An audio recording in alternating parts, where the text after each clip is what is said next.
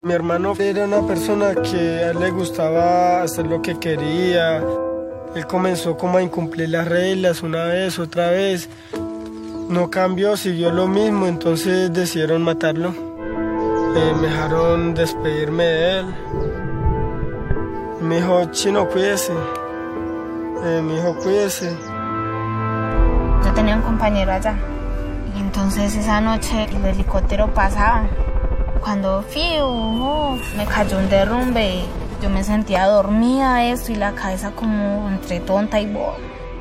El ejército ya estaba cerquita de nosotros dos y me decía, corra, corra, corra. Y yo corría. Cuando eso, eso se escuchaba muy feo.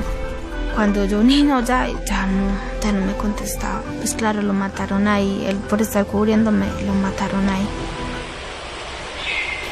Durante años, Manuel y Catalina fueron niños soldados en la guerrilla colombiana de las FARC.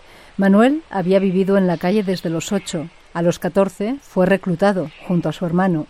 Catalina vio en el grupo guerrillero la vía de escape a una situación familiar muy complicada, así que a los 13 se marchó de casa y se unió a sus filas. Sus testimonios pertenecen al documental Alto el Fuego de Raúl de la Fuente, que narra su experiencia como combatientes y su reintegración en la sociedad.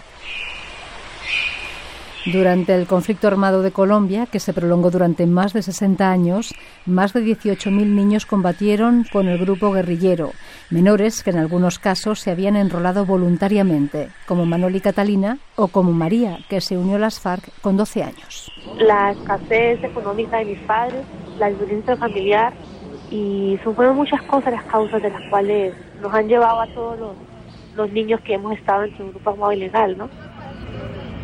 Un día normal era levantarme a las 2 de la mañana a prestar guardia o levantarme a las 2 de la mañana, 4 de la mañana a cocinar a mis compañeros, el cargar leña para hacer una hoguera y cocinar, el abrir calles para que entren automóviles del grupo guerrillero.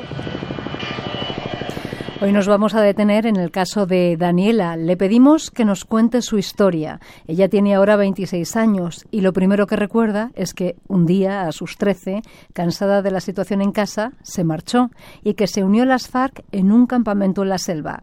Allí comenzó una nueva vida, durmiendo en el suelo y aprendiendo a usar armas. Yo llegué a la selva, obviamente, era en un campamento muy bonito. O sea, se veía muy bonito en ese momento todo, ¿cierto?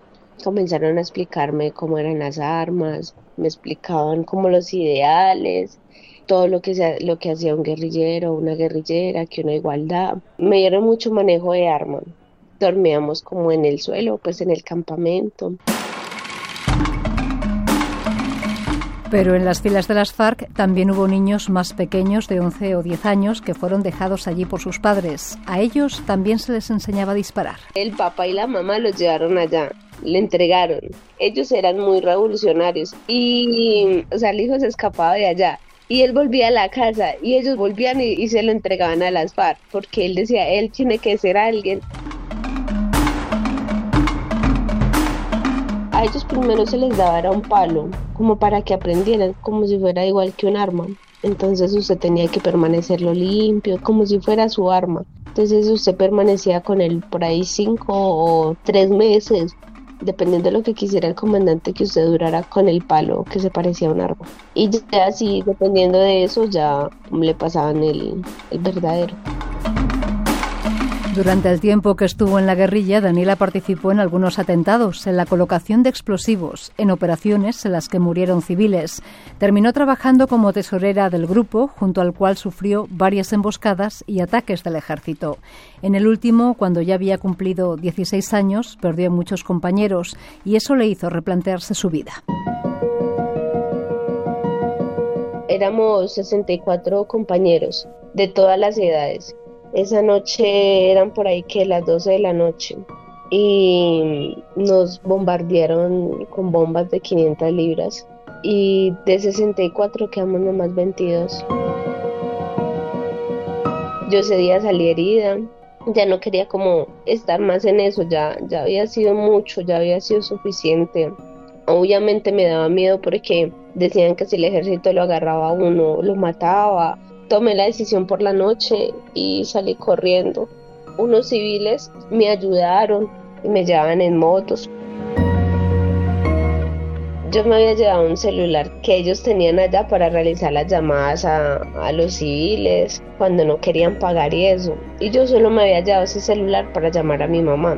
Por la adrenalina que tenía del miedo que me estaba escapando, no pensé en eso, que ellos me iban a devolver la llamada. Y me llamó y me dijo, no vaya a abrir la boca que usted sabe que la boca se llena de moscas.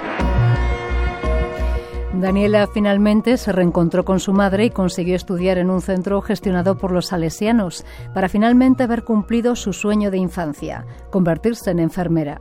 Ahora, con un trabajo y una vida normal en la que ya no tiene miedo, mira atrás y le vienen a la cabeza todas las personas que seguramente perdieron la vida en alguna de sus acciones, gente anónima en la que reconoce nunca se había parado a pensar. Nunca miré porque no te puedo decir que maté o algo, pero sé que tal vez con algunas cosas que haya puesto, haya participado, hayan perdido vidas. Más que eso también quería como brindar como mi conocimiento, aprender de medicina, de enfermería, de lo que fuera, como devolver ese favor que, que hicieron conmigo. Ya a mis 26 años es tiempo, es tiempo de, de sacar ese odio y ya es tiempo de, de que nosotros hagamos un cambio. Javier López y María Eulate, Radio 5, Todo Noticias. Allá en el suroccidente de Colombia, madre mía,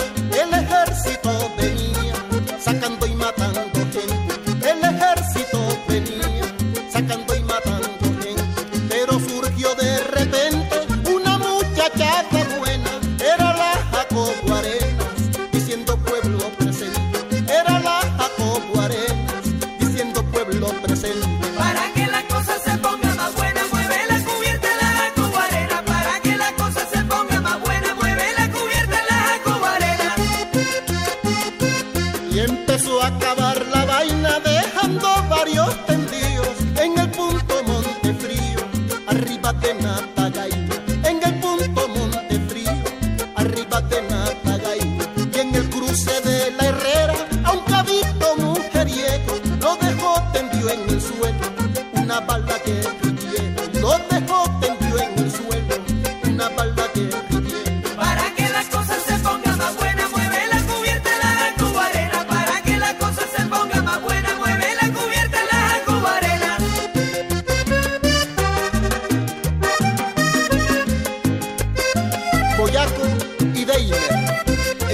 de la bella cara